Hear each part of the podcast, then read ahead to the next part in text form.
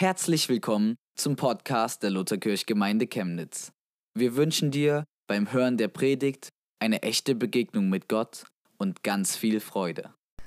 Das mit den Zaunslatten ist wohl etwas schief gegangen. Heppo, Mixi, Bucky wollten heute einen Zaun bauen, aber die Latten liegen jetzt immer noch hier rum. Manchmal geht das, was wir uns vornehmen und planen, gründlich schief. Und es gibt auch einen Text in der Bibel, der davon erzählt, dass was schief geht. Den möchte ich euch mal vorlesen. Der steht im Psalm 127 und da steht, wenn Gott das Haus nicht baut, dann ist die ganze Mühe der Arbeiter umsonst. Wenn Gott beim Planen und Bauen nicht dabei ist, dann können die Bauarbeiter noch so einen tollen Plan haben, sich noch so viel Mühe geben, vom Frühmorgen bis zum späten Abend arbeiten. Aber es ist umsonst, steht da. Puh, umsonst. Das klingt ja wieder nach so einem traurigen Satz. Erinnert ihr euch noch vom letzten Mal? Da hatten wir ganz viele solche traurigen Gesichter. Ich bin nicht wert, ich schaffe es nicht. Umsonst. Klingt ja genauso. Wie wär's, wenn wir diesen Satz auch wieder so umdrehen wie die letzten Male? Wenn Gott das Haus baut, dann wird es wertvoll und kostbar. Und mit diesem Haus, da ist mein ganzes Leben gemeint, meine Familie. Wenn ich Gott in alle Lebensbereiche mit einbeziehe, dann wird es kostbar und wertvoll überall mit einbeziehen. Was heißt das? Da könnte ich euch jetzt tagelang davon erzählen, wenn ich jeden einzelnen Lebensbereich aufzähle. Deshalb habe ich heute mal zwei Beispiele herausgesucht und ihr selber dürft euch dann das Tieferbohrenmaterial mitnehmen und in euren Hauskreisen selber nochmal überlegen, was sind all die vielen anderen Bereiche, wo wir Gott mit einbeziehen können. Das erste Beispiel, was ich mir rausgesucht habe, weil ich habe gedacht, kostbar und wertvoll ist Geld. Also habe ich gedacht, das Beispiel, wie gehe ich mit Geld um? Genau. In der Bibel steht da drin, man soll den zehnten Teil von seinem Geld an Gott abgeben. Da habe ich mal ein kleines Beispiel mitgebracht, dass ihr euch vorstellen könnt, was der zehnte Teil ist. Wenn ich also hier zehn 10-Euro-Scheine habe, dann sind das 100 Euro. Und der zehnte Teil davon wären 10 Euro.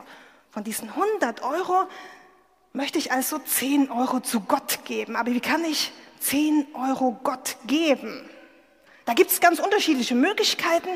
Wir Mitarbeiter von der Schatzinsel haben uns überlegt, wie können wir jemanden unterstützen, dem es nicht so gut geht wie wir. Und wir haben ein Patenkind, das wir immer regelmäßig unterstützen. Das ist der Willi.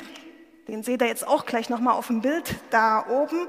Unser Patenkind von der Schatzinsel, er lebt in Moldawien mit seiner Familie und da sammeln wir regelmäßig Geld für den Willi, geben einen Teil von unserem Geld an den Willi.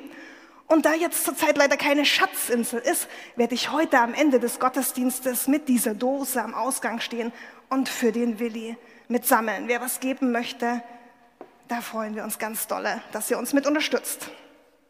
Genauso gut kann man natürlich auch seine eigene Gemeinde unterstützen. Wir haben ja einen Förderverein, an dem man Geld spenden kann. Also einen Teil meines Geldes dafür geben, dass Gottes Wort weiter verbreitet wird. Fragt doch euch mal als Familie, Gott, worüber würdest du dich freuen? Wie kann ich dir mit meinem Geld helfen? Ich habe erlebt, wenn ich ein Stück von meinem Geld abgebe, dann bekomme ich das vielfach auch wieder zurück. Und mein Leben wird kostbar und wertvoll. Zweites Beispiel. Wenn Gott überall in meinem Leben mit drin ist, dann ändert sich auch mein Denken und mein Reden. Gibt es auch ein Bild dazu? Seht ihr, das, was ich denke und rede, wird geprägt von der Liebe Gottes. In der Bibel steht, behandle andere Menschen so, wie du selbst behandelt werden möchtest. Wenn ich also möchte, dass andere gut über mich reden und gut über mich denken, dann fange ich selber damit an und rede und denke gut über andere Menschen. Ein anderer Grund ist auch, Gott hat ja die Menschen wunderbar und einmalig gemacht und Gott liebt jeden einzelnen Menschen. Seine Liebe steht über allen, ist das allerwichtigste Gebot, haben wir das letzte Mal gehört. Es würde Gott also ziemlich traurig machen, wenn ich über einen anderen denke, was ist denn das für ein nerviger Typ? Der ist ja wirklich unausstehlich. Der kriegt überhaupt nichts auf die Reihe oder der geht mir sowas von auf die Nerven. Gott hat diesen Menschen gemacht. Und ich beleidige damit nicht nur den anderen Menschen, sondern auch Gott. Gott hat diesen Menschen lieb, genauso wie er mich lieb hat. Kannst du dir vorstellen, dass es ihn schmerzt, wenn wir übereinander statt miteinander reden? Mein Glaubenshaus wird immer schöner und wächst immer mehr, wenn ich andere Menschen segne, statt über sie zu reden. Probiert's mal aus.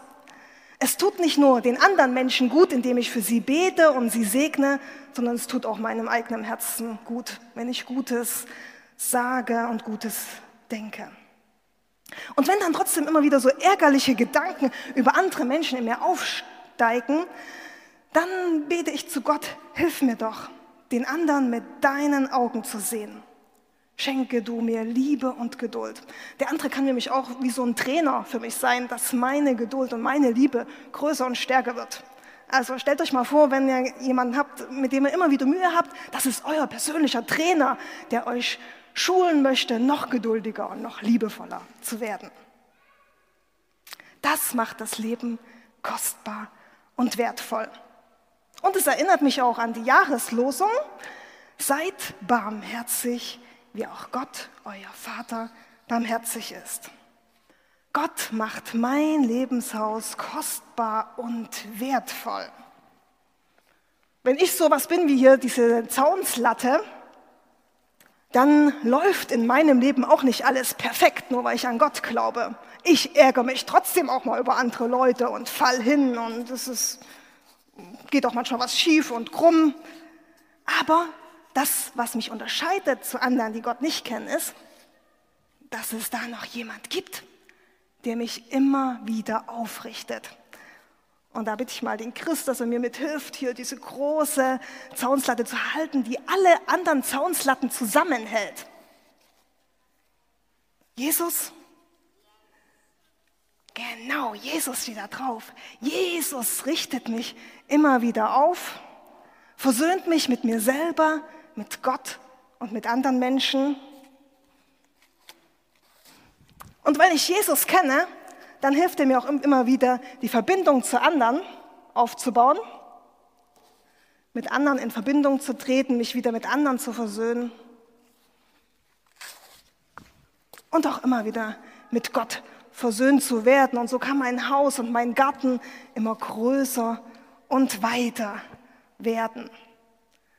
Lass Gott immer mehr in weitere Lebensbereiche deines Lebens hinein.